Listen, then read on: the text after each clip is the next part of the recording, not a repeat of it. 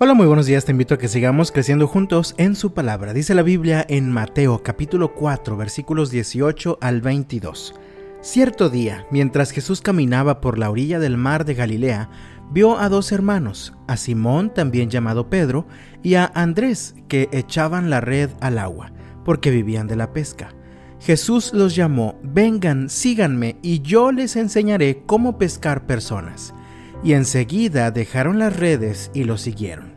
Un poco más adelante por la orilla vio a otros dos hermanos, Santiago y Juan, sentados en una barca junto a su padre Zebedeo, reparando las redes. También los llamó para que lo siguieran. Ellos, dejando atrás la barca y a su padre, lo siguieron de inmediato.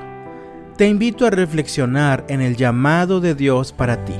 Tenemos en estos versículos el llamado de Jesús a sus primeros cuatro discípulos, Simón, Andrés, Santiago y Juan.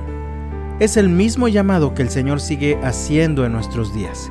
Veamos tres características de este llamado. La primera es que es un llamado a seguir a Jesús. Estos hombres no fueron invitados solamente a recibir literatura acerca de Jesús o a escucharlo por un momento. Estos hombres fueron desafiados por Jesús a seguirlo, a caminar continuamente en pos de Él. Esto implicaba un compromiso permanente. No se trataba de un tiempo breve, sino de un cambio de vida permanente. Ellos tendrían que seguir a Jesús a donde Él fuera, tendrían que seguirlo haciendo lo que Él hiciera y tendrían que seguirlo aprendiendo a ser como Él. ¿Y tú? ¿A quién sigues? ¿Sigues a Jesús? Tal vez te has conformado solo con recibir información acerca de Jesús de vez en cuando. Este no es el llamado que Jesús tiene para ti. Recuerda la primera característica, es un llamado a seguir a Jesús. La segunda característica es un llamado a realizar una tarea específica. Ellos eran pescadores, era la forma en la que se ganaban la vida sin embargo, el llamado de Jesús incluía aprender a pescar personas. Dios está buscando a los seres humanos para tener una relación personal con cada uno. Para esto llama a hombres y mujeres que estén dispuestos a ir y llevar un mensaje de paz, de reconciliación y de esperanza a todo ser humano para que así estén dispuestos también ellos a seguir al Señor.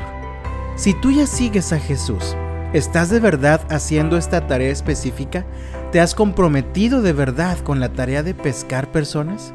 ¿Compartes la esperanza que hay en Cristo Jesús con quienes te rodean y viven sin esperanza y en angustia durante este tiempo complejo que nos azota? Esta es la segunda característica del llamado del Señor para ti. Es un llamado a realizar una tarea específica. Y la tercera característica es un llamado que demanda una respuesta radical. Estos cuatro hombres respondieron al llamado de Jesús de forma radical. De Simón y Andrés se dice en el versículo 20, y enseguida dejaron las redes y lo siguieron. Y de Santiago y Juan se dice en el versículo 22, ellos dejando atrás la barca y a su padre, lo siguieron de inmediato. El llamado de Jesús demanda una respuesta radical.